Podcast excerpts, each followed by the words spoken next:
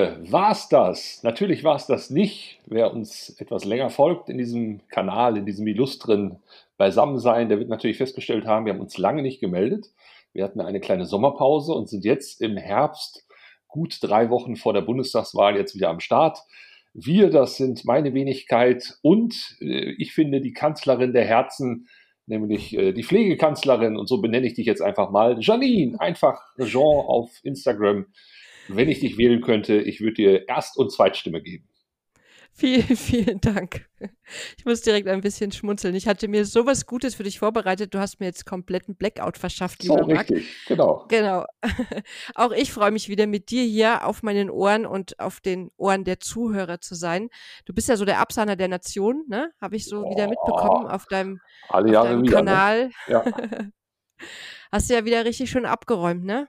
Ja, ich wundere mich auch immer wieder. Ähm, das war jetzt zum dritten Mal zum Beispiel hintereinander den Personalmanagement Award. Das hat mhm. vorher noch kein anderes Unternehmen, noch nicht mal Krankenhäuser, sondern das ist ja branchenübergreifend, noch kein anderes Unternehmen in Deutschland geschafft. Ähm, ich frage mich immer so im Stillen, mein Gott, äh, was tue ich denn? Ne? Also ich, man selbst hat ja immer so eine sehr ja, differenzierende Einschätzung zu der Leistung, die man so bringt, aber es scheint irgendwie bei der Jury zu verfangen und anzukommen. Und deshalb ist das, äh, ich nehme es hin. Scheinbar machst du das gut. Was du gut machst, sieht man ja auch deinem Insta-Account. Marc Raschke, wer ihn noch nicht kennt, also oder noch nicht folgt, dann bitte jetzt tun. Und schon steigen wir ins Thema ein. Ja, genau, das stimmt.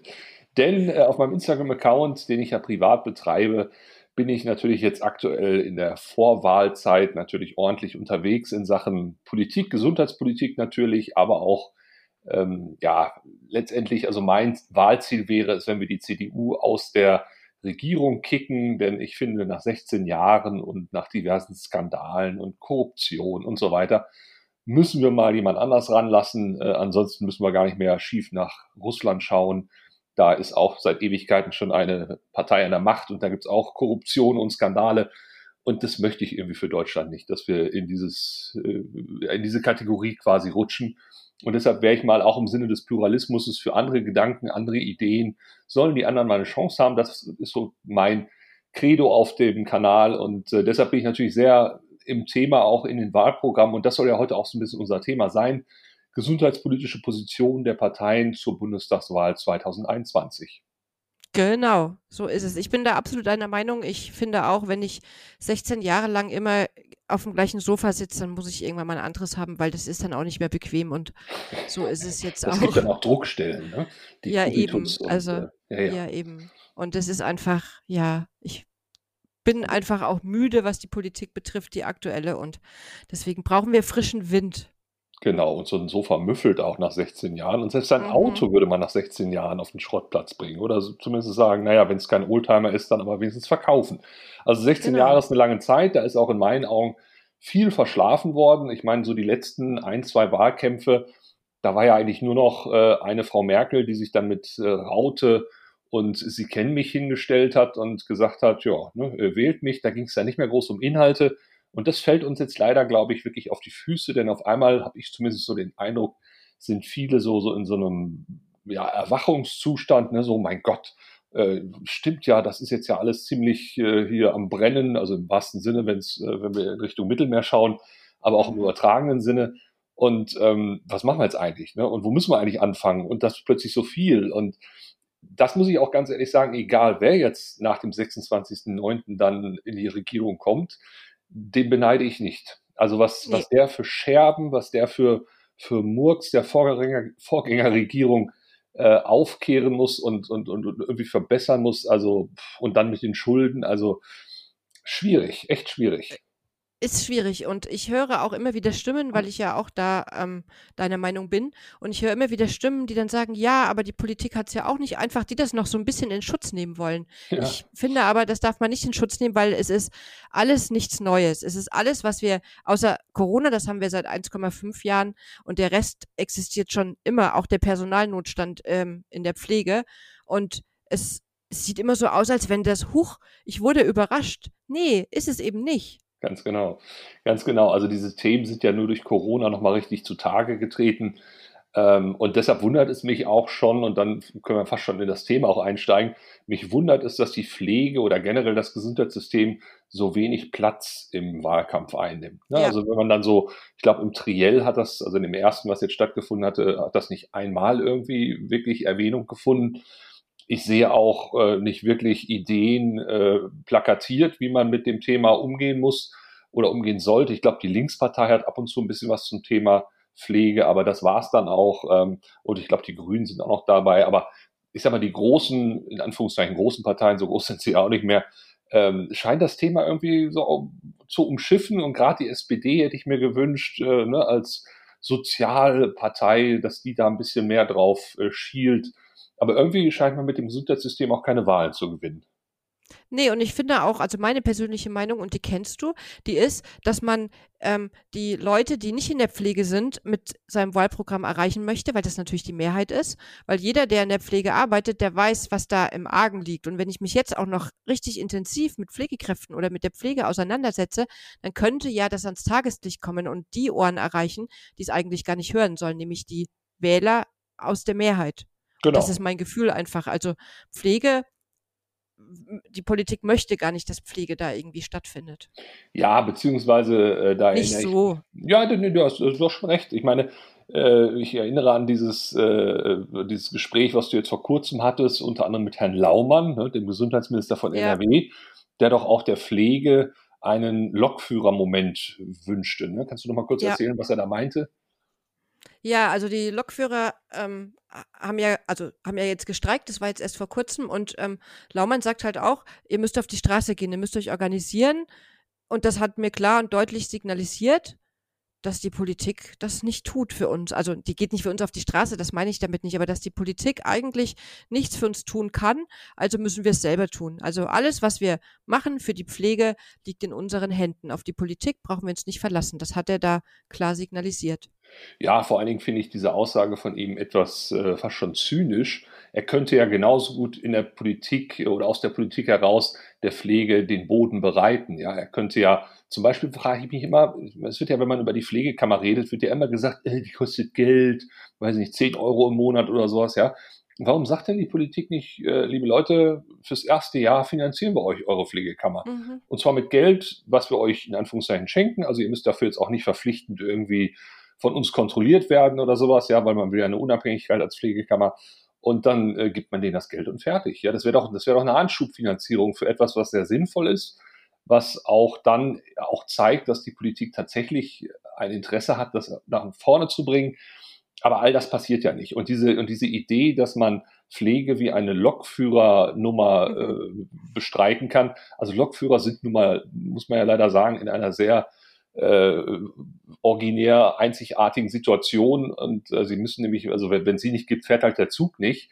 Mhm. Ähm, das ist in der Pflege ja alles ein bisschen differenzierter zu sehen. Und ähm, ja, wie gesagt, wenn, wenn alle Pflegekräfte hinschmeißen würden und quasi die Züge nicht mehr fahren würden, dann, dann äh, wäre es blutig im Krankenhaus. Und dann kommt natürlich auch wieder irgend noch ein Gericht und sagt, ihr müsst aber mindestens einen Not, einen, äh, einen Notplan haben. Ne? Und deshalb, das ist eigentlich, also ich weiß, er ist natürlich immer sehr beliebt und bekannt für seine Platten und plakativen Sätze, aber das war einmal mehr Murks und zeigt wirklich, dass die CDU es nicht vorhat, der Pflege wirklich irgendwas Gutes noch zu tun.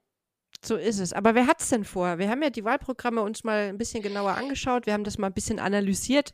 Genau. Und ja, was ist deine Meinung zum aktuellen Wahlprogramm, was Pflegepolitik betrifft? Ja, das ist in der Tat ein schwieriges Thema, zumal Pflege ja so ein Querschnittsthema ist. Also da geht ja zum Beispiel Demografie mit ein.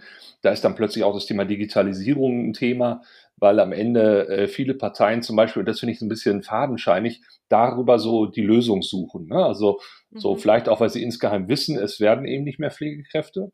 Und äh, jetzt wird dann halt eben gesagt, ähm, dass ja zum Beispiel eben die Entlastung der Pflegekräfte durch Robotik und digitale Lösungen äh, passieren soll. Boah, weiß ich nicht. Also das, ähm, zum Beispiel die FDP sagt das, ne? und ich glaube auch äh, in der SPD war was zu finden dazu, selbst die Grünen mhm. sagen das. Aber ich weiß nicht, wie du Digitalisierung in der Pflege wahrnimmst. Also ich sehe es als Versuch, ja, aber im Endeffekt auch wird es, ja, ich, ich weiß nicht, ob es einen Durchbruch bringen wird. Also Fakt ist, dass wir jetzt was brauchen. Wir brauchen ein Notfallprogramm quasi, also Maßnahmen, die jetzt innerhalb von ähm, den nächsten Monaten quasi schon mal anfangen zu greifen. Und wenn ich über Digitalisierung nachdenke, dann brauche ich da erstmal eine Infrastruktur. Wir hatten das auch in irgendeinem Podcast schon mal, was das überhaupt kostet. Ganz die genau. Klinik wirklich erstmal mit einer Leitung, das ist ja die Basis, mit einer ja. Leitung auszurüsten. So, ja. das ist bei vielen ist noch nicht mal ein funktionierendes WLAN in den Häusern. Dann brauchen wir einen Generationenwechsel, weil die Generation ähm, Babyboomer ist überhaupt nicht mit sozialen Medien oder mit ähm, Computer irgendwas aufgewachsen und die sind einfach, also nicht negativ gemeint, aber die sind einfach nicht mehr dazu bereit, das zu lernen. Also ja, kann ich oder? die da gar nicht implementieren. Also ich würde es vielleicht nicht so, nicht so verallgemeinernd sagen, aber ich sage mal, die Wahrscheinlichkeit, dass man ja. da im fortgeschrittenen Alter, sage ich mal, gewisse Dinge sich noch aneignen möchte, weil man da auch einen Sinn drin sieht oder sowas, die ist sicherlich geringer, weil man vielleicht aber auch ein bisschen mehr Lebenserfahrung schon hat und weiß, aha, da wird jetzt wieder die nächste Sau durchs Dorf gejagt. Und im Prinzip. Aber ich sehe es doch im Alltag, Marc. Ich sehe es im Alltag, dass sie sagen so, nee, ich weiß, wie mein Handy funktioniert. Mit Computer hatte ich noch nie was am Hut und ja, ich will das auch nicht mehr lernen, so, ne? Das stimmt. Aber wir können halt auch nicht warten, bis die Babyboomer in Rente sind. Das wird mich ungefähr so im ja, Jahr 2030 sein. Mhm. Äh, und, und, was kommt dann? Ne? Also die Babyboomer ja. müssen jetzt ja in der Zeit die sie jetzt noch so die letzten Jahre haben, eigentlich schon mindestens die Digitalisierung mittragen, damit die dann greifen kann, wenn sie in Rente gehen. Und das muss man ja auch immer den Leuten wieder sagen. Wir können ja nicht eins zu eins vorne auffüllen, was nach hinten wegbricht in der, in der mhm. ähm, also im, im, Arbeitsleben. Weil ich sag mal, eine erfahrene, gestandene Pflegekraft, die ersetzt du nicht durch eine neue, durch einen Jungspund, Nein. sondern da brauchst du mindestens ein bis zwei die das auffangen, was da eine erfahrene Pflegekraft leisten kann. Deshalb glaube ich halt auch, dass Digitalisierung, ähm, ich, ich, ich frage mich auch mal konkret, was, was heißt denn das? Ja, also äh, wenn ich vor allen Dingen sehe, wir haben ja Krankenhäuser sehr unterschiedlicher Art der digitalen Reife. Und da gibt es mhm. Krankenhäuser, die sind schon sehr weit und da gibt es Krankenhäuser, die sind noch nicht so weit. Und alle kriegen jetzt ja Geld durch dieses Krankenhauszukunftsgesetz. Und es sind drei Milliarden vom Bund plus nochmal 1,3 Milliarden von den Ländern. Aber das ist gar nicht so viel. Also wenn man das mal vergleicht, diese, diese Maskenaktion kurz vor äh, Weihnachten letztes Jahr von Herrn Spahn, ne, wo jeder äh, in der Risikogruppe zehn Masken bekommen hat, diese FFP-Masken, das hat den Bund ungefähr 2,5 Milliarden gekostet. Ja. Also, also roundabout zehn Masken, jeweils ungefähr acht Stunden tragbar, wenn du sie richtig trägst. Also für 80 Stunden die wir den Risikogruppen Schutz geboten haben, haben wir 2,5 Milliarden bezahlt. Für die Digitalisierung unserer Krankenhäuser zahlt der Bund 3 Milliarden, also 500 Millionen mehr. Damit man mal so ein bisschen die Verhältnismäßigkeit sieht, mit der wir da jetzt ja, angeblich gerüstet sind für den digitalen Wettlauf. Und, und, und das Schlimme ist halt, wir haben ja ungefähr 2000 Krankenhäuser in Deutschland, die kriegen jetzt alle das Geld. Aber wir wissen ja auch jetzt schon, oder es gibt ja einige, die sagen, dass wir einige Krankenhäuser gar nicht brauchen. Warum mhm. machen wir denn da nicht erstmal diesen ersten Schritt zu gucken, welche Krankenhäuser brauchen wir eigentlich noch, bevor wir alle digitalisieren? Ist doch ein totaler Irrsinn, weil wir digitalisieren dann und stellen dann fest, oh, wir haben da zwar ein paar Millionen in dieses Haus gesteckt, aber das muss leider von heute auf morgen schließen oder wird dauerhaft nicht überleben können. Aber es ist ja das allgemeine Problem in der Gesund also in der Gesundheitsbranche, dass wir viele, viele, viele Ausgaben haben, die gar nicht nötig sein müssen. Und wenn man das Ganze mal ein bisschen umstrukturieren würde, hätten wir auch hier oder da so eine kleine Einsparung, die man an anderen Stellen einfach sinnvoll einsetzen könnte.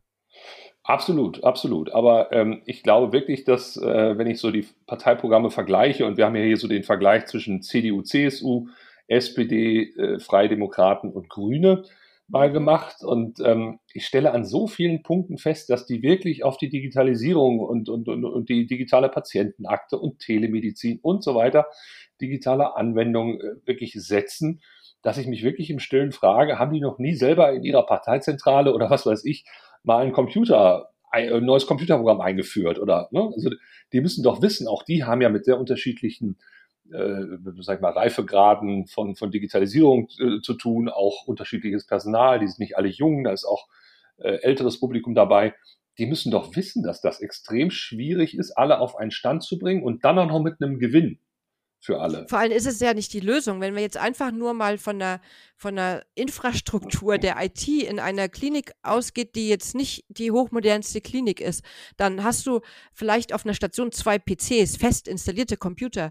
Und wenn du sagst, okay, du fängst jetzt an mit Digitalisierung, vielleicht eine digitale Patientenakte und so weiter, hast du aber mehrere Berufsgruppen und Pflegekräfte in einem Dienst. Wer soll denn wann zum Beispiel in die digitale Patientenakte was eintragen? Ja. Oder wer soll denn da was rauslesen? Es rennt ja nicht jeder mit dem Tablet über die Station, so wie es vielleicht auch so in der Zukunft visioniert wird, sondern du hast zwei teilweise uralte, fest installierte Rechner an deinem Cockpit stehen und dann kommt der Physiotherapeut, dann kommt der Arzt und guckt sich das Labor an, du willst aber dokumentieren. Das funktioniert so nicht. Also da braucht man ganz andere, einen ganz anderen Aufbau einfach. Da musst du bei manchen von klein auf einfach anfangen.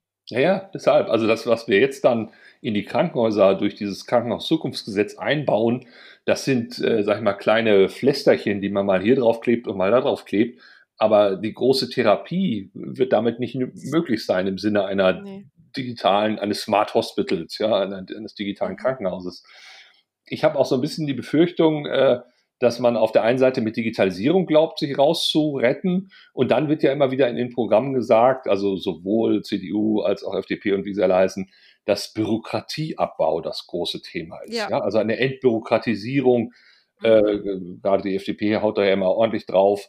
Da frage ich mich immer so im Stillen, also ich habe, klar, das klingt im ersten Moment immer alles so spannend, ne? Und dann denkst du, ja, stimmt, ja, die Bürokratisierung. Aber erstens, da habe ich mich neulich noch mit einem Kollegen drüber unterhalten, erstens ist es doch mittlerweile leider so, dass wir in Deutschland gefühlt hat doch jeder eine Rechtsschutzversicherung. Ja? Und mhm. solange da jeder für irgendeinen Furz, der quer sitzt, sofort die äh, Juristerei beruft, ähm, muss sich doch umgekehrt ein Krankenhaus oder ein Arzt oder was weiß ich, eine Therapiepraxis äh, entsprechend absichern und braucht dann wieder 26 Durchschläge und nochmal 27 Durchläufe hier.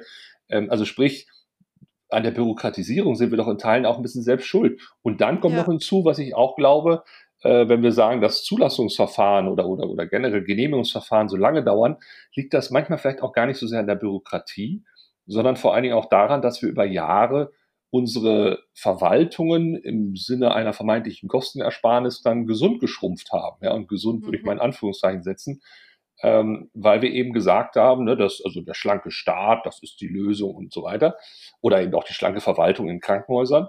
Und ähm, ja, die kriegen aber trotzdem immer mehr zu tun. Und ne, also ich, ich, ich, also ich glaube immer nicht so, dass die Lösung so einfach ist zu sagen, wir müssen einfach die Bürokratie abbauen. Das weiß ich nicht. Also Nee, finde ich auch nicht. Also überhaupt nicht. Also es gehört dazu. Es kommt auch jetzt natürlich im Rahmen des, der, der Zeit, die einfach fortschreitet, ist das ein Muss, dass es kommen muss. Aber es wird uns nicht den Arsch retten und Pflegekräfte entlasten, dass sie mehr Zeit für Patienten haben oder mehr Patienten dann, ne? Weil was ja. kommt unterm Strich raus? Oh, du hast jetzt mehr Zeit, weil du bist jetzt digital, wir müssen die Gelder irgendwie auch wieder rein und so weiter und so fort, ja. Ja, ja.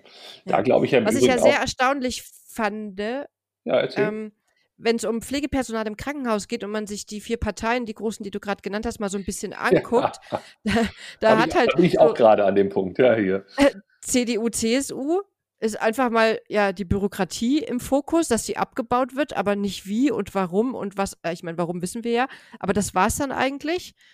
Die einzigen, die da ein bisschen auftrumpfen, sind die Grünen, die da einen Plan haben, ob das ein guter Plan ist oder nicht. Darüber kann man auch sprechen, aber zumindest haben sie sich Gedanken darüber gemacht, in ihrem Wahlprogramm einfach mal über Bezahlung der Beschäftigten zu sprechen oder über die Arbeitsbedingungen. Ja. Wobei äh, ich immer so diese Pauschalen, ne, so gute Absolut. Arbeitsbedingungen. Was genau. ist eine gute Arbeitsbedingung? Ganz genau. Also das muss man immer sagen. So Wahlprogramme sind ja per se auch Absichtserklärungen, die auch meistens so ein größter gemeinsamer Nenner sind in einer, einer Partei. Also dann auch teilweise sehr schwammig. Und wir haben jetzt, äh, das vielleicht für alle die, die uns gerade zuhören, so eine äh, Synopse, also so ein Vergleich von eben diesen vier Programmen, CDU, SPD, FDP und Grüne, von einer großen ich sag mal, Bundesärztekammer. Es ist nicht die Bundesärztekammer, sondern es ist eine, welche sagen wir vielleicht gar nicht so genau, aber zumindestens was man, äh, oder weshalb ich das sage, die Ärzte sind ja nun mal, man könnte jetzt mal ein bisschen provokativ sagen, jetzt nicht unbedingt dafür bekannt, dass sie zum Beispiel den Grünen äh, nachrennen, sondern da geht es ja eher ein bisschen um vielleicht eine Bestandswahrung. Aber ich muss ganz ehrlich sagen, wenn ich diese Synopse hier, äh, äh diese Synopse, diese Synopse hier sehe. Äh, bin ich doch überrascht, wie viel die Grünen da jeweils stehen haben. Ne? Also das, ja. wie gesagt, haben wir nicht geschrieben, sondern haben wir von denen bekommen und mhm. äh, oder über, über Eck von denen bekommen. Und zum Beispiel eben beim Thema Pflegepersonal im Krankenhaus, da steht wirklich bei der, Büro, bei der CDU nur Bürokratie abbauen, bei der SPD steht gar nichts, also sprich die, die Doch, das ist ein Punkt. Ja, okay, das ist ein Punkt, ja, das stimmt. Aber, aber, aber die, die diese Liste erstellt haben, haben nichts gefunden im Wahlprogramm dazu. Hm. Bei der FDP genauso nicht. Und bei den Grünen steht gute Bezahlung für Beschäftigte, gute Arbeitsbedingungen ermöglichen durch höhere Löhne, mehr Personal, mehr Zeit. Arbeit muss sich mit Familie vereinbaren lassen, Fortbildung und Aufstiegschancen bieten, Staat in besonderer Verantwortung, klare Vorgaben für Personalbemessung. Es sind in der Tat, wie du sagst, ne, absolute Allgemeinplätze, aber immerhin steht's da. Ja, Genau, und ich habe ja, also in dem, in der Wahlsendung mit der Frau Baerbock war es ja auch Thema, sie fordert ja auch wirklich einen Einstiegsgehalt von 4000 Euro für Pflegefachkräfte. Ja. Also Stimmt. das. Stimmt, da warst du ja auch. Du hast ja, warst ja sehr prominent im Fernsehen. Ich habe auch äh, ja. dir quasi zugejubelt, auch vom Fernsehen aus. Ähm, diese 4000 Euro, hältst du das für realistisch? Also wie meinst du realistisch, dass ja, man das, das bekommt man das oder bekommt, realistisch? Ja, dass, dass das umsetzbar ist, politisch umsetzbar. Naja, man muss halt auf der anderen Seite gucken, wie kriege ich es wieder rein, ne? Also, dass das realistisch ist, sehe ich schon so. Die Frage ist halt, auf welche Kosten? Also, wer quasi leidet darunter, dass die Pflegekraft ein Einstiegsgehalt von 4000 Euro hat? Das hm. muss man halt mitsehen. Realistisch sehe ich schon. Ich sehe aber ja, ich sehe das so ein bisschen hin und her. Ich weiß, dass viele bei einem Einstiegsgehalt von 4000 Euro Aussta also Stunden reduzieren würden, weil sie der Belastung nicht mehr gewachsen sind. Aber auf der anderen Seite kommen vielleicht auch wieder welche rein, die sagen, okay, ich ähm, fülle die Lücke der Stunden, die eben dadurch weggefallen sind. Ne? Ja. Das ist so. Ja, ich habe das neulich auch bei mir auf Instagram äh, gepostet, dass da unter anderem diese Forderung ist, jetzt ja auch Münster Cares, ne, diese mhm Organisation hat ja auch gesagt, wir brauchen 4000 Euro Einstiegsgehalt. Und so die Reaktion meiner Follower war, ja, sehen wir ein, aber dann möchte ich auch mehr Geld. Ja, also, mhm. äh, und das waren dann keine Pflegekräfte. Und dann denke ich mir immer so, ja, Leute, ist ja schön, aber wenn wir alle jetzt, äh, salopp gesagt, gefühlten Tausender mehr kriegen, dann haben wir es wieder nicht verstanden, was es heißt, der Pflege einen neuen Wert zu messen über Geld. Ja, also ich glaube, diese Werteverschiebung. Also wenn dann der Banker am Ende des Tages auch 1000 Euro mehr kriegt und der, was weiß ich, der Rechtsanwalt und so weiter, ja, dann, dann, dann sind wir einfach nur alle 1000er höher und haben keine Neubewertung von, von wirklich sozial relevanten Berufen. Ja, aber ist doch Quatsch, die gehen ja auch nicht zu Audi und VW und sagen, hey, ihr habt mehr Geld, ich will das jetzt auch. Und außerdem ist jede Berufsgruppe für sich selber verantwortlich, ihre Bedingungen offen zu legen und einfach auch für bessere Rechte sich einzusetzen. Ich kann nicht für den Bäcker oder für die ähm, Dame an der Kasse bei Aldi oder wo auch immer, kann ich nicht auf die Straße gehen, weil ich da überhaupt keinen Einblick dafür habe. Und das ist wieder so ein Gesellschaftsding einfach. Und ich finde, wir haben in unser äh, Gesundheitssektor einfach mit Menschenleben zu tun. Das ist das höchste Gut, das sage ich immer wieder. Es ist nicht mal ein Brot nicht gebacken oder nicht mal ein Supermarkt nicht aufgesperrt oder ein Zug nicht gefahren. Es geht um Menschenleben. Und diese Verantwortung mit dieser Belastung, das muss erst mal jemand machen und sich dann dahinstellen und sagen, hey, alles ist gut. Mhm. Also da würde ich mehrere Sachen sagen äh, wollen. Einmal hast du ja gesagt mit VW und so weiter. Da gab es doch jetzt Herrn Spahn, der doch tatsächlich einer Pflegekraft, die sich beschwert hat, dass es ja bei VW bessere Bezahlung gibt und man doch auch die Pflege besser zahlen müsste, hat er doch gesagt, äh, ja, warum arbeiten Sie denn dann nicht bei VW? Mhm. Ne? Also ja, der ja. Beruf muss Ihnen doch etwas geben, so nach dem Motto, ja. Also das fand ich, ich schon jetzt ziemlich. ein Schimpfwort nennen, aber ich darf nicht. Also ich, würd, ich mach's nicht, aber ich hab's im Kopf, es fängt mit A an und mit, ja, ja, ja, auf, äh, mit H auf. Das denke ich auch. Ich, ich, ich frage mich nur im Stillen, äh, ne? also mit was für einer arroganten Flapsigkeit äh, mag er sowas äh, da ausdrücken. Ähm, also das ist das eine. Dann, äh, ja, ich, ich glaube, also du sagst zwar, dass, dass das das höchste Gut ist, mit dem Menschenleben umzugehen. Das unterschreibe ich auch so. Nur dann frage ich mich, warum wir seit Jahrzehnten genau das nicht tun als Gesellschaft. Also wir haben ja irgendwie scheinbar in unserer Gesellschaft einen Konsens, dass wir Menschen, die unser Geld aufpassen oder die auf unser Geld aufpassen, mehr äh, Honorar zahlen als auf unsere Oma und unseren Opa.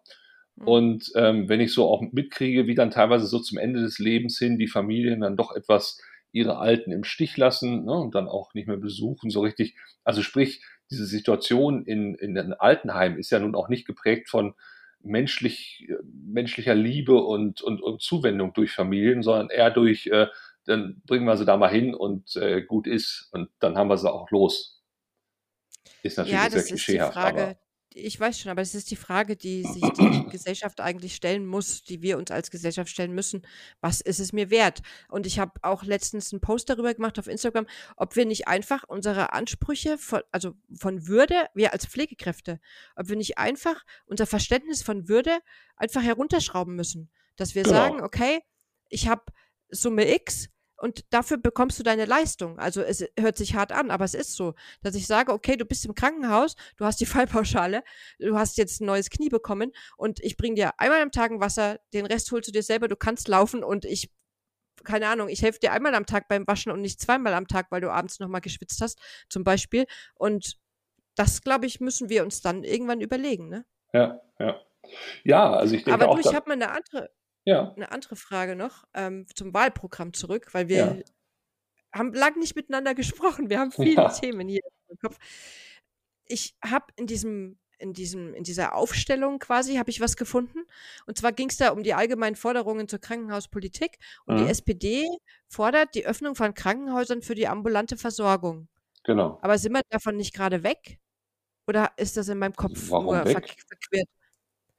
Naja, ich habe doch ich habe doch jetzt diese Versorgungszentren werden doch jetzt erstellt, dass die Krankenhäuser entlastet werden, um nicht mehr ambulant versorgen zu müssen. Genau. Ja, nee, nee, es geht, es geht genau um diese Vernetzung, also so wie ich das ah. da verstehe. Ähm, es muss ja im Prinzip, was wir ja über Jahre äh, nicht hingekriegt haben, ist ja quasi eine Vernetzung dieser beiden Sektoren. Ne? Also, mhm. dass eben die ambulanten Einrichtungen, Praxen und Therapieeinrichtungen, dass die irgendwie kombiniert mit Krankenhäusern besser, besser zusammenarbeiten. Das ist ja in der Vergangenheit oftmals äh, aufgrund von Besitzstandswahrung oder so da nicht passiert. Ja. Ne? Dann hat man sich eher den Patienten weggenommen.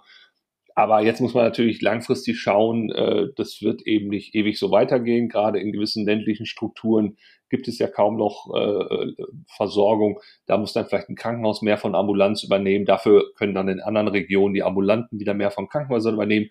Also diese, diese Verzahnung macht sicherlich auf den ersten Blick Sinn. Ich finde es dann aber irgendwie auch komisch, weil wenn ich sehe, wie viele jetzt äh, von niedergelassenen Ärzten, die ja auch ambulant eben arbeiten, äh, jetzt auch in den nächsten Jahren in Rente gehen und auch mhm. keine Praxis teilweise äh, oder ihre Praxis nicht weitergeben können, weil sie keinen Nachfolger finden, dann frage ich mich auch so, ist das nicht auch irgendwie so ein bisschen auf Sand gebaut, wenn wir jetzt glauben, dass wir viel mehr ambulantisieren können, also aus Krankenhäusern raus in die Ambulanzen gehen können? Weiß ich nicht, ob das dann so mittelfristig die Lösung ist. Ja, das weiß ich auch nicht. Ja. Ähm, so diese, diesen ambulanten Sektor und diese Vernetzung quasi, diese Verzahnung hat ja wirklich bloß die SPD und die Grünen ne, auf ihrem Programm stehen, weil CDU, CSU und die FDP hat es nicht drin. Ja, beziehungsweise die, die versuchen das so ein bisschen, also die, die CDU spricht hier von einem virtuellen Krankenhaus, was dann so ein bisschen, äh, ja, im, im, ja, im virtuellen, im Online-Sinne dann äh, funktioniert. Das ist also zugegebenermaßen etwas kryptisch, äh, wird in NRW gerade probiert. Ähm, die, also was, was ich bemerkenswert finde, ist, dass die Grünen explizit drinstehen haben, alle Träger sollen zum Nutzen der Patienten handeln und der Trend zur Pri Privatisierung soll gestoppt werden. Ja, das ist ja schon mal äh, ein interessanter Ansatz. Da gibt es ja auch viele, die sagen, dass die Privatisierung eines unserer größten Probleme im, ja, im Krankenhausbereich ist. Und äh, das, das würde ich auch genauso unterschreiben weil es wirklich, äh, ja, es, es kann einfach nicht die Lösung sein, dass da wirklich dann Konzerne kommen, die sich die Rosinen rauspicken und gewisse Grundversorgung, sei es äh, Geburtshilfen, Kinderkliniken, Diabeteszentren und so weiter, dann zugemacht werden, weil sie einfach nicht rentabel sind. Mhm. Ja, ja. sehe ich auch so. Genau. Das ist ja auch ein großer, ein großer Ruf auch, ne, der Pflegekräfte, die sagen, dass die Privatisierung so nicht mehr stattfinden darf, dass sie reguliert werden muss oder dass sie eben abgeschafft wird. Aber Ganz ich glaube, genau. weiteres wird so schnell nicht passieren. Ganz genau. Also wenn man da mal so durchscrollt durch dieses Programm, ich bin ja immer wieder überrascht, bei der CDU steht sehr, sehr oft einfach nur Bürokratie abbauen. Ne? Ja. Bürokratie abbauen, Bürokratie abbauen, Bürokratie. Ich denke mal so, das ist so, ja klar kann man machen, aber klingt auch alles so ein bisschen, ja nicht wirklich konkret. Man merkt auch irgendwie, haben sie sich mit dem Thema nicht auseinandergesetzt, weil auch bei Hebammen, finde ich auch interessant, hat zum Beispiel die SPD gar nichts drin stehen. CDU hat wieder Bürokratie abbauen. Die FDP hat, und das hat sie auch relativ oft bei, bei diesen Beiträgen oder bei diesen Untergruppen an, an, an Zielgruppen stehen, Entbürokratisierung durch Bepreisung bürokratischer Maßnahmen. Wer sie in Anspruch nehmen möchte, muss sie finanzieren. Finanzieren ja. So, was heißt denn das? Also ich könnte mir vorstellen, dass es heißt, dass du gewisse Dinge, die halt vermeintlich bürokratisch sind, wenn du sie dann künftig noch haben willst, musst du sie dann entsprechend bezahlen. Ne? Mhm. Und das ist für mich so ein bisschen die, das Einfallstor in ein System, wo du nur noch eine Grundversorgung kriegst und alles, was darüber hinausgeht, musst du dann aus eigener Tasche bezahlen und wenn du es eben nicht kannst, kriegst du halt nur die Grundversorgung. Weiß ich nicht. Ja, genau. Bei Schweden haben wir ja mal privat drüber gesprochen, ne? Genau. Ne? Hat ja Schweden so, ja. Ist so, was mich aber auch so ein bisschen erschreckt, ist wirklich, dass bei CDU, CSU, das ist immer so hingerotzt einfach. Also es sind so zwei, drei Worte, so Bruchstücke, ja. dass überhaupt was da steht, habe ich das Gefühl. Aber es ist nicht so, ausgearbeitet, also ne, so eine Erklärung dabei oder dass es auch ein Dummy versteht zum Beispiel. Wo man sagt, ja. es hat ja nicht, also. Ja, man muss dazu sagen, also das ist ja nicht das, was tatsächlich real da drin steht, sondern das ist ja zusammengefasst von diesen Mitarbeitern quasi dieser Bundesärztekammer. Äh, ja, aber wenn eine Zusammenfassung zwei Wörter hat, was steht ja, da? Also, weißt du, wie ich das meine? Das ist nicht viel mehr, keine Frage. Bei den Grünen steht nämlich hier bei Hebammen in, ländlich, in ländlichen Regionen als auch in Städten, in Geburtshäusern und Kreissälen, was? Gesichert sein? Achso, Hebammen sollen in ländlichen Regionen als auch in Städten, in Geburtshäusern und Kreissälen gesichert sein. Höhere Löhne, mehr Personal, mehr Zeit. Arbeit muss sich mit Familie vereinbaren lassen, Fortbildung und Aufstiegschancen bieten, Staat in besonderer Verantwortung. Mhm. Immerhin. Ja. ja. Weil, wie gesagt, gerade Hebammen ist auch so ein extrem schwieriges Thema. Da ist wirklich Holland in Not und nicht nur Holland, sondern auch Deutschland.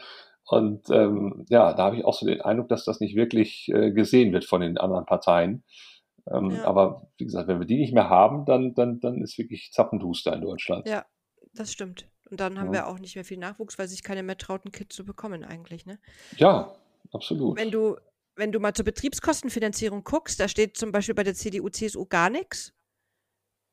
Betriebskostenfinanzierung, wo ist das? Auf welcher Seite? Ähm, auf Seite 2. Seite 2, ah ja. Ja. Die SPD ja, genau. fordert die Pauschalen überarbeiten und gegebenenfalls abschaffen. Und genau. die Grünen sagen dann, also FDP steht auch nichts. Und bei den Grünen ist es so, dass sie wirklich sagen, keine Kosteneinsparungen zulasten des Personals und die mhm. Pauschalen müssen reformiert werden, um strukturelle Finanzierung ähm, dann dadurch zu ergänzen. Das war jetzt ja. blöd ausgedrückt, ne? aber du kannst es in schön vielleicht auch nochmal sagen. Ja, ne, es ist ja im Prinzip so, wie du es wie gesagt hast. Ähm, bemerkenswert finde ich wirklich, dass das, äh, was ja in der Vergangenheit tatsächlich oft passiert ist, ne? wenn du die Betriebskosten nicht richtig finanziert bekommen hast, dann ist meistens ist über Einsparungen im Personal wieder reingeholt ja. worden. Und äh, das ist zumindest bemerkenswert, dass das die Grünen so explizit sagen, dass sie das nicht wollen. Ja. Ähm, ist natürlich immer die Frage, inwieweit sie es dann auch umgesetzt kriegen, weil auch da ist ja, wenn man in der Koalition ist, muss man irgendwelche Kröten schlucken. Ne? Und dann ist immer die Frage, was opfert man am ehesten? Also deshalb Aber sie haben es auf dem Schirm. Das ja. Ist, weißt du, sie haben sich damit auseinandergesetzt. Obwohl ich da immer auch denke, bei den Grünen, warum sind die eigentlich da nicht schon viel eher mal drauf gekommen, sich mehr für die Gesundheit oder fürs Gesundheitssystem auch äh, öffentlich äh, ja, darzustellen? Weil ich meine, ihr, ihr, ihr Leib- und Magenthema Umwelt und Natur, das hängt ja maßgeblich mit Gesundheit zusammen. Ja, also mhm. ich meine, klar, sie haben in der Vergangenheit auch immer mal wieder einen Gesundheitsminister bzw. eine Gesundheitsministerin gestellt, aber ich fand so in der öffentlichen Wahrnehmung waren sie also sie hätten neben der Naturschutzpartei eigentlich auch das Gesundheits- die, oder die Gesundheitssystempartei werden können. Ne? Mhm. Ja, Haben sie leider das gehört irgendwie... zusammen. Ja. So, ja. Klimawandel und Gesundheit zum Beispiel ist ganz nah beieinander. Die Menschen wissen es nur oft nicht, ne? Ganz ähm, genau. Was mich mega irgendwie erstaunt hat oder eigentlich ein bisschen traurig gemacht hat, ist so die Kinder- und Jugendmedizin. Da hat eigentlich keiner was, außer die SPD. Ja, ja. Dass sie eben nicht über die DRGs abgebildet werden, und die Finanzierung neu strukturiert werden muss. Juhu. ja, das, äh, das ist halt das Schlimme und ich frage mich auch, warum sie das nicht auf dem Schirm haben, die Parteien. Das DRG-System muss eigentlich dringend reformiert werden. Dringend. Ja. Das hätte eigentlich Herr Spahn schon jetzt machen müssen. Dass es jetzt nicht passiert ist, ist auch einer seiner historischen Fehler, die uns auch noch lange auf die Füße fallen werden. Denn äh, für alle, die dies vielleicht nicht wissen, das DRG-System ist ja quasi das Fallpauschalensystem in Deutschland. Danach wird bezahlt. Also ein Krankenhaus, was dir zum Beispiel Knie einsetzt, kriegt dann von deiner Krankenkasse eine Summe X. Und damit muss es dann wirtschaften, also das Krankenhaus. Ne? Wenn es dann irgendwie, weiß ich, ja. 7000 Euro gibt, dann setzt man dir das ein. Und wenn du dann relativ fix wieder auf den Beinen bist, hat man sogar noch ein bisschen was übrig, kann dich dann eher entlassen und kann dann mit dem Geld, was übrig geblieben ist, Dinge bezahlen, zum Beispiel eben eine Kinder- und Jugendmedizin, die eben unterfinanziert ist. Unterfinanziert heißt, dass du für eine Behandlung eines Kindes eine gewisse Summe kriegst, aber das definitiv nie ausreicht, weil Kinder nochmal anders behandelt werden und so weiter mhm. und so fort. Ne? Oder was auch im DRG-System nicht berücksichtigt wird, äh, nur mal ein Beispiel, ähm, sind die zentralen Notaufnahmen. Ja, weil eine Notaufnahme ja. ist im Idealfall ja unbenutzt, weil eben alle total super drauf und überhaupt nicht verunfallt und ne, so sind.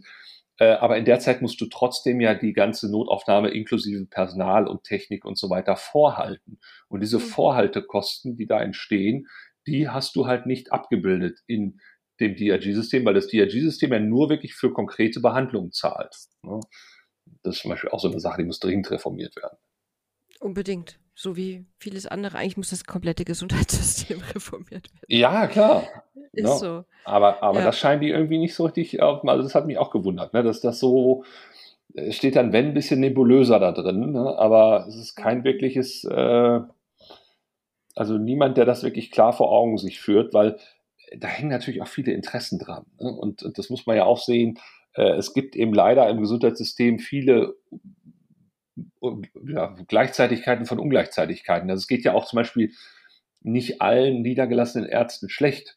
Es geht denen ja. auf dem Land schlecht, aber in der Stadt zum Beispiel nicht. Ne? Oder es geht auch nicht jeder Pflegekraft gleich schlecht. Nee. Alten Pflegekräfte, denen geht schlechter als Intensivpflegekräfte und so weiter. Ja, also mhm. was ist jetzt auch alleine eine Wahrnehmungssache einfach, ne? Ja klar. So eine eigene.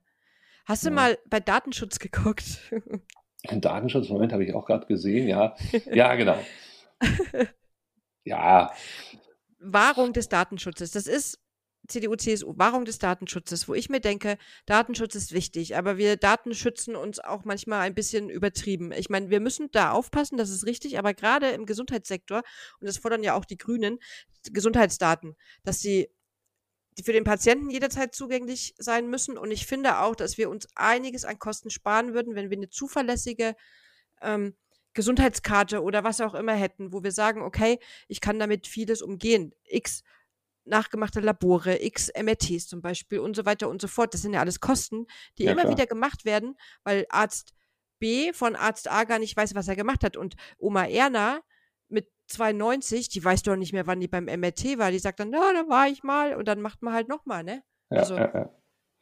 ja. Ja, also ich finde den Datenschutz grundsätzlich in Deutschland echt äh, gut. Also ich finde auch, ja. auch in der, in der Strenge, wie wir es haben, ähm, weil man sieht ja, jetzt nur mal ein Beispiel, äh, das war jetzt ein bisschen weit hergeholt, auch geografisch weit hergeholt, aber das, was da in Afghanistan noch nicht passiert ist, ja, als die Taliban quasi die Macht übernommen haben, ja und alle Daten von zum Beispiel eben diesen Ortskräften ne, und so weiter äh, bekommen haben. Da haben ja die, gerade auch die Amis haben ja da richtig äh, Karteien angelegt mit äh, äh hier, wie sagt man, äh, Fingerprint und, und, und, und, und Netzhaut, Iris-Scan und so weiter. Ja? Mhm. Und alle diese Daten lagen da jetzt offen rum und sind quasi von den neuen Machthabern jetzt entsprechend natürlich genutzt worden, um die Leute zu finden. Ne? Ja.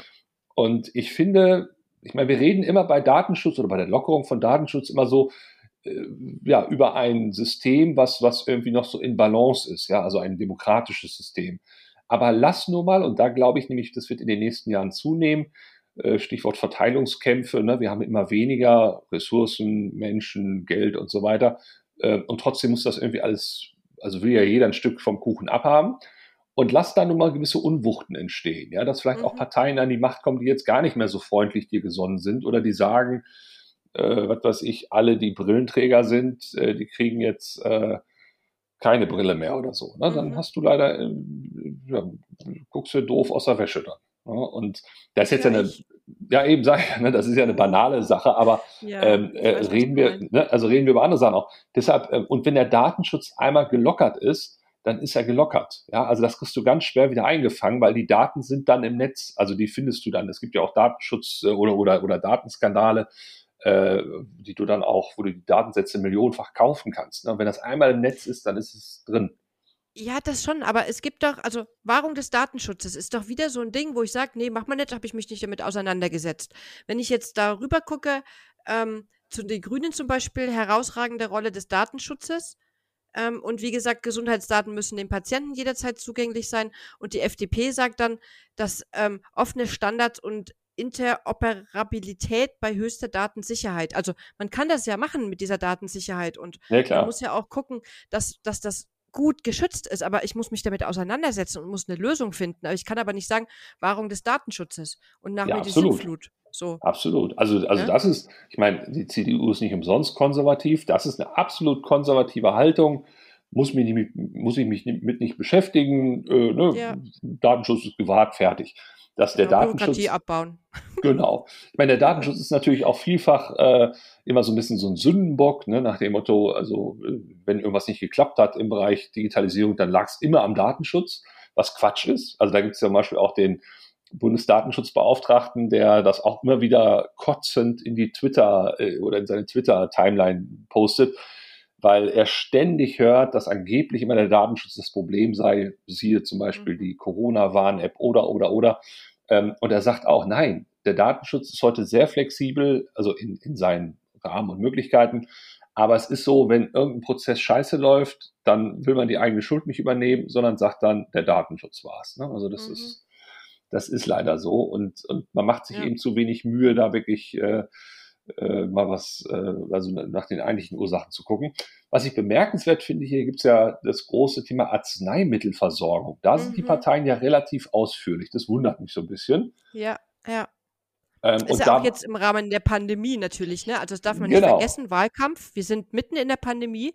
Wir haben Impfstoffe, die importiert werden oder wurden, ja. immer noch werden und auch exportiert werden sollen. Ähm, klar, dass das ein Thema ist. Also, ja. das siehst du aber, welche Parteien sich das Thema auf die Fahne geschrieben haben, weil es halt Wahlkampf ist. Ja, beziehungsweise was mich so wundert, dass alle jetzt auf den Trichter gekommen sind, oder ich glaube fast alle, ne, dass man doch jetzt auch wieder Arzneimittel in Europa produzieren sollte. Ja. Da denke ich so Kritische stillen, Wirkstoffe. Ja, da denke ich so, Leute, äh, da muss ich auch nicht erst eine Pandemie äh, über mich ergehen lassen, um das zu verstehen, dass es nicht gut ist, wenn irgendwo in Indien das einzige, äh, die einzige Firma, die einzige Produktionshalle steht, die den Weltbedarf für irgendein spezielles Medikament herstellt. Das war ja oft schon so ne? und mhm. hat, ja, hat ja nie eingejuckt, schon vor Corona. Ne? Da gab es ja teilweise Engpässe, dann konntest du nicht auf, auf Ersatzmedikamente umsteigen und so weiter und so fort. Ähm, und das ist eben zunehmend ein Problem. Gerade auch Krankenhäuser kommen da in Versorgungsengpässe. Und ähm, ja, dann denke ich so, Leute, ihr wolltet immer die Globalisierung haben. Jetzt habt ihr sie und auf einmal fällt, stellt euch äh, stellt ihr fest, oh Scheiße. Ja. Also was sie alle wollen, ist, dass es wieder in der EU passiert, ne? Also die Produktion, dass die genau. ähm, in Europa passiert. Und die aller einzigen, die sich auch mit dem Thema Verhütung auseinandergesetzt haben ja. in diesem Programm, sind die Grünen. Die sagen, ja. wir wollen einen kostenfreien Zugang für Verhütungsmittel. Weil das ist ja auch eine finanzielle Frage oft, ob ich verhüten kann, so wie ich möchte oder nicht. Ist ja, ja. jeder selbstbestimmt soll das ja entscheiden, aber es darf ja am Geld nicht scheitern. Und da hat keiner der anderen drei Parteien das in seinem Programm drin stehen. Ja, ja, also ich finde auch, wie gesagt, so ein paar Themen haben die einfach drin, wo man so denkt, die gucken tatsächlich nochmal ein bisschen anders auf das ja. System und haben vielleicht auch nochmal andere Zielgruppen, die sie damit ansprechen wollen. Also ich finde es auch. Es menschelt ein bisschen mehr, so wie sich das liest, so für mich. Ja, also, genau. Ja. Also sie haben so ein bisschen mehr das, das Individuum im, im Mittelpunkt. Das ist ja auch bei diesem Punkt hier Prävention und Gesundheitsförderung. Da bin ich ja auch ähm, äh, überrascht. Äh, zum Beispiel sagte hier sogar die FDP, dass es eine kontrollierte Abgabe von Cannabis geben soll. Und bei der Besteuerung soll es analog zu Zigaretten ungefähr eine Milliarde Euro mehr eingenommen werden, die dann in die Prävention zur Suchtberatung investiert werden könnte. Mhm. Das finde ich ja. mal eine sinnvolle Sache, ne? wo ich so denke, jo, da sehe ich im Übrigen wieder bei der CDU keine Legalisierung illegaler Drogen. Mhm. Und dann denke ich so, Leute, also Cannabis ist zwar jetzt vermeintlich illegal, aber es gibt genug Studien, die belegen oder auch Hochrechnungen, die belegen, dass Alkohol, der legal ist, ja. x-fach äh, schädlicher ist und auch mehr unser Gesundheitssystem belastet, als es äh, Cannabis tut. Was ich ganz schlimm finde, früher massentaugliche Sanktionen. Das, Wo war das? Wo steht das? Das steht auch bei CDU, CSU, Prävention und Gesundheitsförderung. Ah, ja, ja, genau. Massentaugliche Sanktionen. Das finde ich echt schlimm, gerade in Verbindung mit Sucht, mit Legalisierung und so weiter und so fort. Und da haben ja die FDP, ja. hat ja die, so die Prävention und Aufklärung, ähm, wollen sie ja auch in die psychische Gesundheit investieren. Und das ist doch auch das, was genau. wir gerade in der Pandemie jetzt brauchen, ne? Wo wir viele, viel, viel mehr Suchterkrankungen haben und psychische Erkrankungen, die jetzt aufgetreten sind und was da alles ähm, passiert. Und die Grünen haben es auch drin, ne? Die Psyche. Genau. Psychisches und, und soziales Wohlbefinden berücksichtigen. Ganz genau. Und auch vor allen Dingen, äh, das, äh, also das sehe ich bei den Grünen, bei der FDP und ja leider nicht bei der SPD zum Beispiel, aber äh, bei der Grünen und bei der FDP sehe ich äh, auch wirklich diese Förderung der Gesundheitskompetenz. Also dass man wirklich mhm.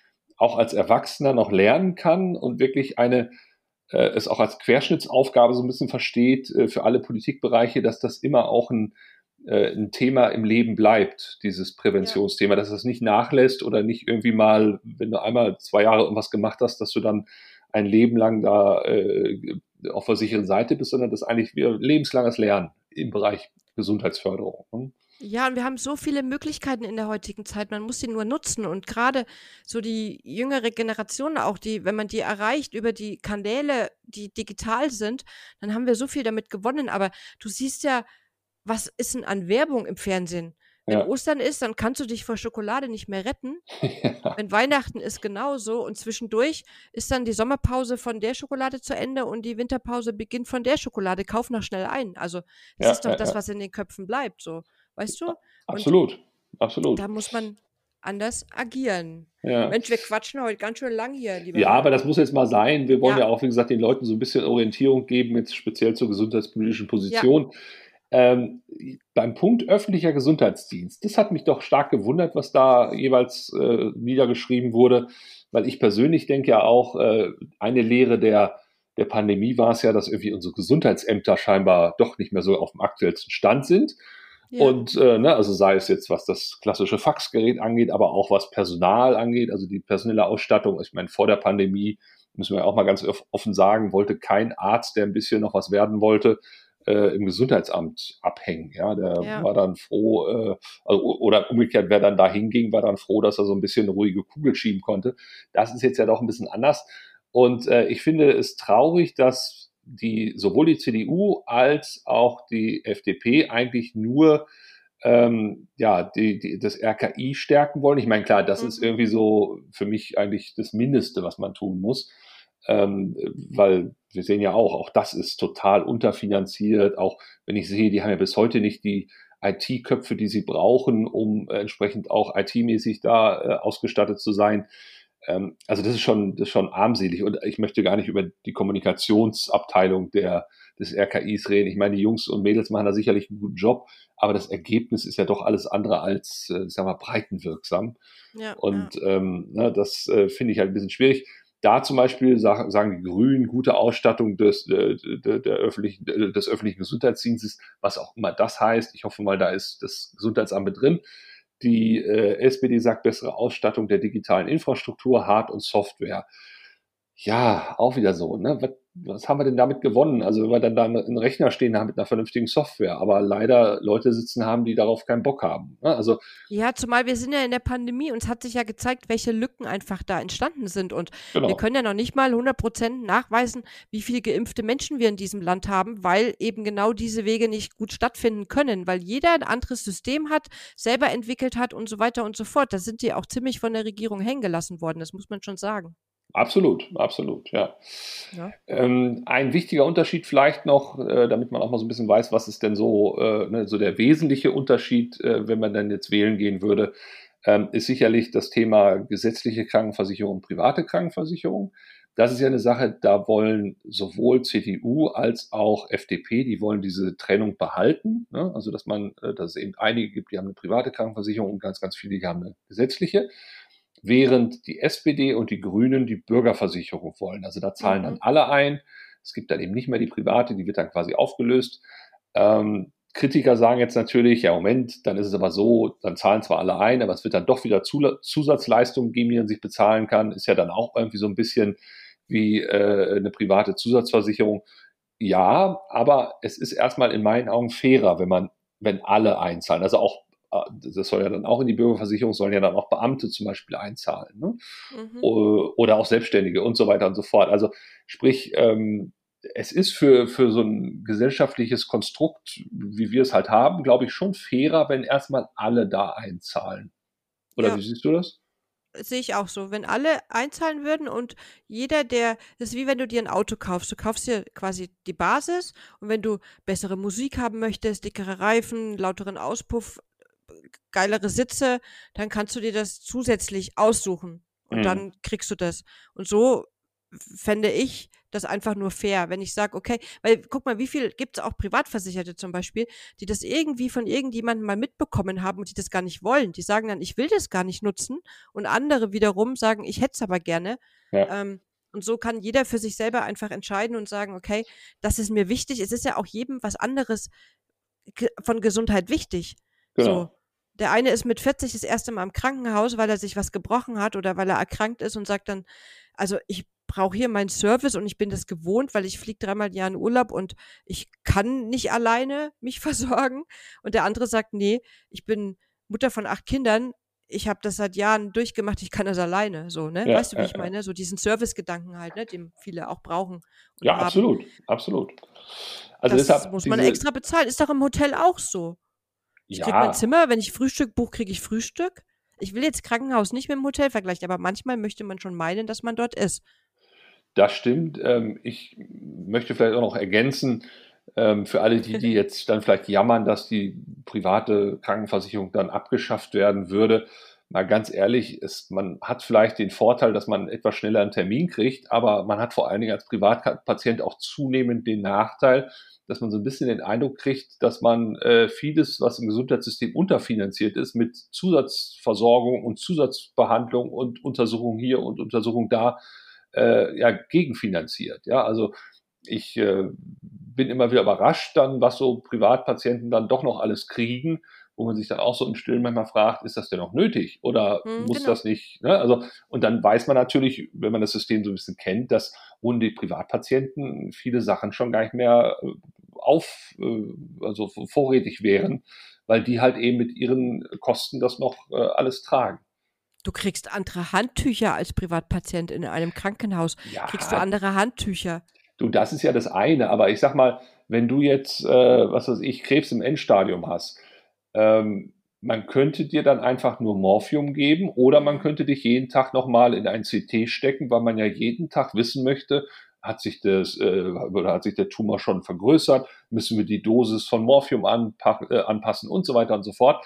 Also, weißt du, das meine ich. Und am Ende des ja, Tages äh, ist sicherlich die, die Morphiumgabe vielleicht in beiden Fällen so, nur die eine ist gefühlt tagesaktueller, weil du fast wie so ein Daumenkino jeden Tag ein anderes MRT kriegst oder ja. CT-Bild und dann kannst du die Bilder hintereinander wegmachen und äh, hast ein Daumenkino des, des Wachstums mhm. dieses, äh, dieses Tumors da. Ja. Ne? Also, nee, und das finde ich halt so schwierig. Also, also diese letzte Meile im Leben ist ja eh die teuerste, so statistisch.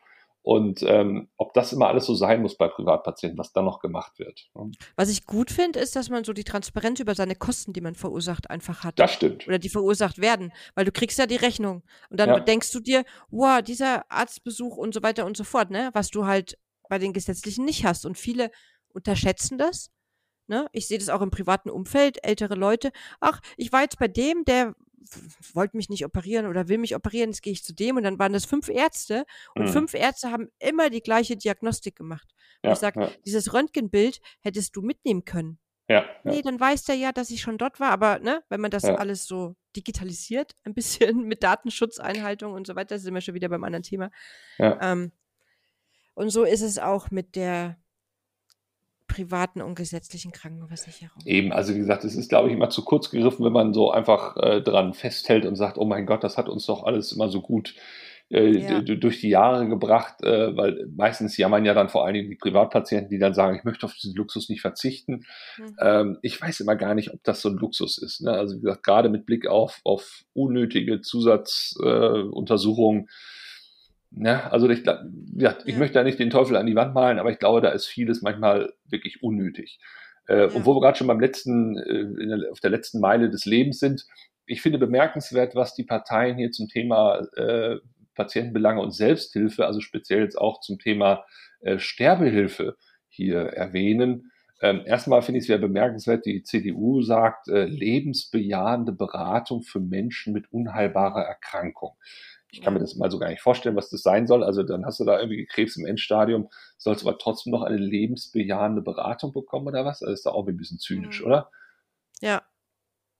Und Zugang zu Hospiz- und Palliativversorgung haben wir doch jetzt auch schon. Ja. Und sie wollen halt keine Kommerzialisierung der Sterbehilfe. Und das finde ich mal auch so ein bisschen den, den Teufel an die Wand malen, weil nur weil wir dann vielleicht Sterbehilfe zulassen. Ja, also die FDP will ja zum Beispiel liberales Sterbehilfegesetz mit der mhm. Möglichkeit, mhm. Hilfe zur Selbsthilfe in Anspruch zu nehmen. Finde ich zum Beispiel auch absolut wichtig. Ähm, gibt ja auch eigentlich ein Urteil des Bundesverfassungsgerichts, was sagt, wir müssen in Deutschland Sterbehilfe zulassen. Ja, mhm. Herr Spahn hat sich seit diesem Urteil nicht ein bisschen gerührt. Also er, er, er verstößt quasi gegen geltendes Recht. Das muss man sich auch mal auf der Zunge zergehen lassen. Da kann man sich ganz viel zu im Internet durchlesen, wenn ihr das googelt. Es ist Hanebüchen. Also da haben schon so viele Journalisten Geschichten drüber gemacht, über Menschen, die wirklich bis, also ich meine, die haben ja auch vor allen Dingen nicht mehr allzu viel Zeit. Ne? Und dann haben die auf ihren letzten Lebensmetern noch gekämpft und mit Anwälten und so weiter und so fort. Ja. Und Herr Spahn sitzt das einfach aus. Das muss man sich mhm. mal vorstellen. Ne? Also das äh, finde ich, finde ich schwierig. Ähm, und da sagt zum Beispiel, sagen die Grünen wieder hier, Patientinnen sind Akteurin mit eigenen Rechten, ja. äh, die bei relevanten Entscheidungen im Gesundheitssystem mitbestimmen und mitgestalten können müssen. So. Ja, ja ne, damit ist alles, ja, ist so. alles gesagt. Die, die, die, auch die Stellung des Patienten wird gestärkt. Die SPD hat komischerweise dazu nichts im nee, Programm. Hat mich auch gewundert. Ja, Finde ich auch aber, irgendwie ein bisschen nachlässig, aber gut. Hm. Ich ja. muss aber sagen, ich weiß auch nicht, was sie da aktuell dazu haben und vielleicht, also oder hatten im letzten Wahlkampfprogramm und vielleicht haben die das einfach so stehen lassen oder wie auch immer. Aber ja, im Großen und Ganzen. Ja, also wenn man es mal so, ich meine, wir sind jetzt auch knapp bei einer Stunde. Ja. Ähm, jetzt ist natürlich die Frage, ich meine, was wir hier nicht drin hatten, war die Linke, die ja auch im im Bundestag äh, sitzt. Ähm, deshalb äh, mehr Culpa, dass wir das äh, jetzt außen vor gelassen haben. Ähm, die AfD, offen gesagt, der möchte ich gar keine Bühne geben. Nee. Dementsprechend mhm. äh, müssen wir uns da gar nicht drüber unterhalten. Ja. Ähm, ja, die Frage ist jetzt halt, was, was, was sagt uns das? Ne? Und vor allen Dingen sind wir da, sind wir jetzt irgendwie schlauer und haben wir dadurch jetzt ein Gefühl, vor allem das ist ja auch nur das gesundheitspolitische Feld. Es gibt mhm. ja noch zig andere Felder, nach denen man jetzt äh, wählen müsste dann. Ne? Also aber ich finde, dass es wichtig ist, sich mit allen Feldern auseinanderzusetzen, weil ich habe zum Beispiel auch Leute in meiner Umgebung, die dann sagen, nee, ich will zum Beispiel nicht die und die Partei, weil die haben das und das in dem Wahlkampfprogramm drinstehen. Und dann ja, habe ja. ich gesagt, was haben die denn noch drin? Ja, das weiß ich nicht, aber das da, da gehe ich nicht mit, wo ich mir ja. denke, so, du musst doch dieses Ganze einfach sehen, ne? Was hilft mir, ich sag jetzt mal, eine mega gute Gesundheitsversorgung, wenn ich ähm, die Umwelt damit so massiv belaste, dass ich dann andere Umweltkatastrophen habe oder wie auch immer. Ähm, zum Beispiel, das war jetzt nur einfach ein banales ja, ja, Beispiel, weil ich niemanden in irgendeine Richtung drängen will, deswegen habe ich jetzt einfach mal so gemacht. Aber das, da, also man muss sich schon auch alle Bereiche des Lebens, in denen man sich bewegt, die einem wichtig sind, die einem vielleicht gar nicht so bewusst sind, einfach angucken. Und dafür sind diese Wahlkampfprogramme da. Man muss auf seriösen Seiten gucken, also lieber auf der, auf der Seite der ähm, Partei selber. Und man kann auf dem Computer auch mit so einem Kürzel einfach nach den wichtigsten Themen suchen. Man muss sich keine x 100 Seiten durchlesen. Da blickt ja keiner mehr durch. Das war meine Message zum Abschluss des Podcasts heute. Ja, genau. Also deshalb, da gibt es ja auch äh, hier so Valomat oder wie sie alle heißen. Da ja, kann man es ja genau. auch nochmal sich entsprechend angucken. Ja. Ne? Ich denke auch, ähm, ich sage ja immer, so ein, so ein Wahl, also so eine Wahl, so eine Bundestagswahl ist ja in dem Sinne keine Taxifahrt, wo du individuell dein Ziel erreichst, sondern du musst dich quasi mit mehreren in eine Art Bus setzen. Also wie eine Busroute. Mhm. Und da muss die Route ungefähr stimmen. Und es wird nicht alles, was da drin steht, also was in dem Programm steht, wird sowieso nicht alles umgesetzt, weil man im Rahmen von Koalitionsverhandlungen dann eben auch wieder Schwerpunkte setzen muss. Und dann ist vielleicht das, was dir lieb war, weshalb du diese Partei gewählt hast, plötzlich aber nicht mehr der Schwerpunkt dieser Partei, weil sie in der Koalition plötzlich feststellen, scheiße, kriegen wir nicht durch. Ne? Ja. Ähm, so sehe ich das zum Beispiel, wenn jetzt wirklich eine Ampelkoalition kommen sollte, ich glaube, mit der FDP werden wir nicht die Abschaffung der Bürgerversicherung oder, äh, oder, oder vielmehr die Einführung der Bürgerversicherung, die Abschaffung nee. der privaten Versicherung erleben. Also ich würde es mir persönlich, wie gesagt, wünschen, aber ich weiß es nicht, ob die, ob die FDP das mit sich machen lässt. Das wäre zum Beispiel so ein Punkt. Dann, ne? Da könnte man sagen, äh, jetzt war mal doof, weil ich habe doch extra die Grünen mhm. oder die SPD gewählt wegen Bürgerversicherung. So, das kann dann eventuell nicht klappen. Ähm, also deshalb, aber wie du sagst, äh, sich singulär auf ein Thema zu beschränken und zu sagen, das, das ist doof und das ist, deshalb wähle ich die nicht, das ist ein bisschen zu kurz gedacht, äh, so eine wirklich eine Gemengelage aus Themen sich angucken. Auch zum Beispiel das Thema Finanzierung, immer wieder ein Knackpunkt es gibt ganz, ganz viele, die immer, wer weiß was versprechen, aber meistens dann mit so einem kleinen Sternchen, wo dann irgendwo noch steht, äh, unter Finanzierungsvorbehalt oder wirklich nur dann, wenn das Wachstum, was wir da so vorsehen, auch wirklich eintritt. Und müssen wir uns ja auch mal fragen, wo wollen wir denn eigentlich noch hinwachsen als Gesellschaft, die schon gefühlt drei Autos pro Familie und sechs Fernseher hat. Also das, ja. äh, ne, auch da sind Wachstum sicherlich Grenzen gesetzt. Also alles in allem, wie du sagst, ne, mehrere Punkte sehen und dann, wie gesagt, gemeinsam in den Bus setzen und nicht hoffen oder, oder nicht glauben, dass es wie eine Taxifahrt endet. Ja, das Kreuz an der richtigen Stelle setzen und wählen gehen. Unbedingt. Genau. Nicht, nicht, nicht wählen gehen. Ja, das sowieso. Also das, und das muss man wirklich auch nochmal sagen, das ist wirklich jetzt eine Weichenstellung, diese Wahl. Ja. Und ich glaube wirklich, wir alle sind uns vielleicht erst, ja weiß ich, ob wir uns jetzt schon alle der historischen Verantwortung bewusst sind, die wir mit dieser Wahl mhm. wirklich erleben. Das, das wird im Nachgang, wenn wir da Jahre später darauf zurückgucken, wird das, ja, ich hoffe, eine gute Erinnerung sein, äh, weil wir das Richtige gemacht haben. Aber das ist wirklich jetzt hier, also es wird eine schwierige Wahl, vor allen Dingen auch danach. Ne? Ich habe es ja schon eingangs gesagt, ich, also jeder, der da jetzt dran muss an die Verantwortung, den beneide ich nicht, weil, wie gesagt, da liegt an so vielen Stellen Deutschland in Scherben, beziehungsweise ist so oft ein Sanierungsfall, der über Jahre wirklich durch Konsum und Aussitzen dann zugedeckt wurde. Ähm, das wird spannend.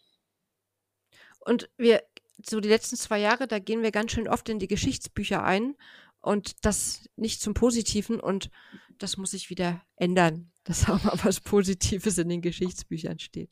Absolut. Und in diesem Sinne, mit diesem positiven Gedanken entlassen wir euch jetzt ja. in die äh, in die Vorwahlzeit. Wir werden auch jetzt regelmäßiger wieder unseren Podcast machen und vor allen Dingen auch ja. mindestens äh, auch wieder nach der Wahl dann den nächsten, denn dann wollen wir eben gucken, was sagt das Ergebnis äh, oder welche, welche Optionen bleiben jetzt äh, oder ergeben sich und was können wir mit diesem Ergebnis dann für den, fürs Gesundheitswesen erwarten. Ja, und auch immer wieder mal drauf gucken, ne? wo man sagt, okay, es gab eine Änderung. War das denn ein Wahlkampf oder war das genau. jetzt einfach so oder hat es überhaupt gar nicht stattgefunden? War das nur ein leeres Versprechen? Ganz genau. Ne? Und in diesem Sinne äh, hoffen wir auf eine spannende Wahlkampfzeit jetzt noch und vor allen Dingen auf ein gutes Ergebnis. Das hoffen wir. Tschüss. Tschüss.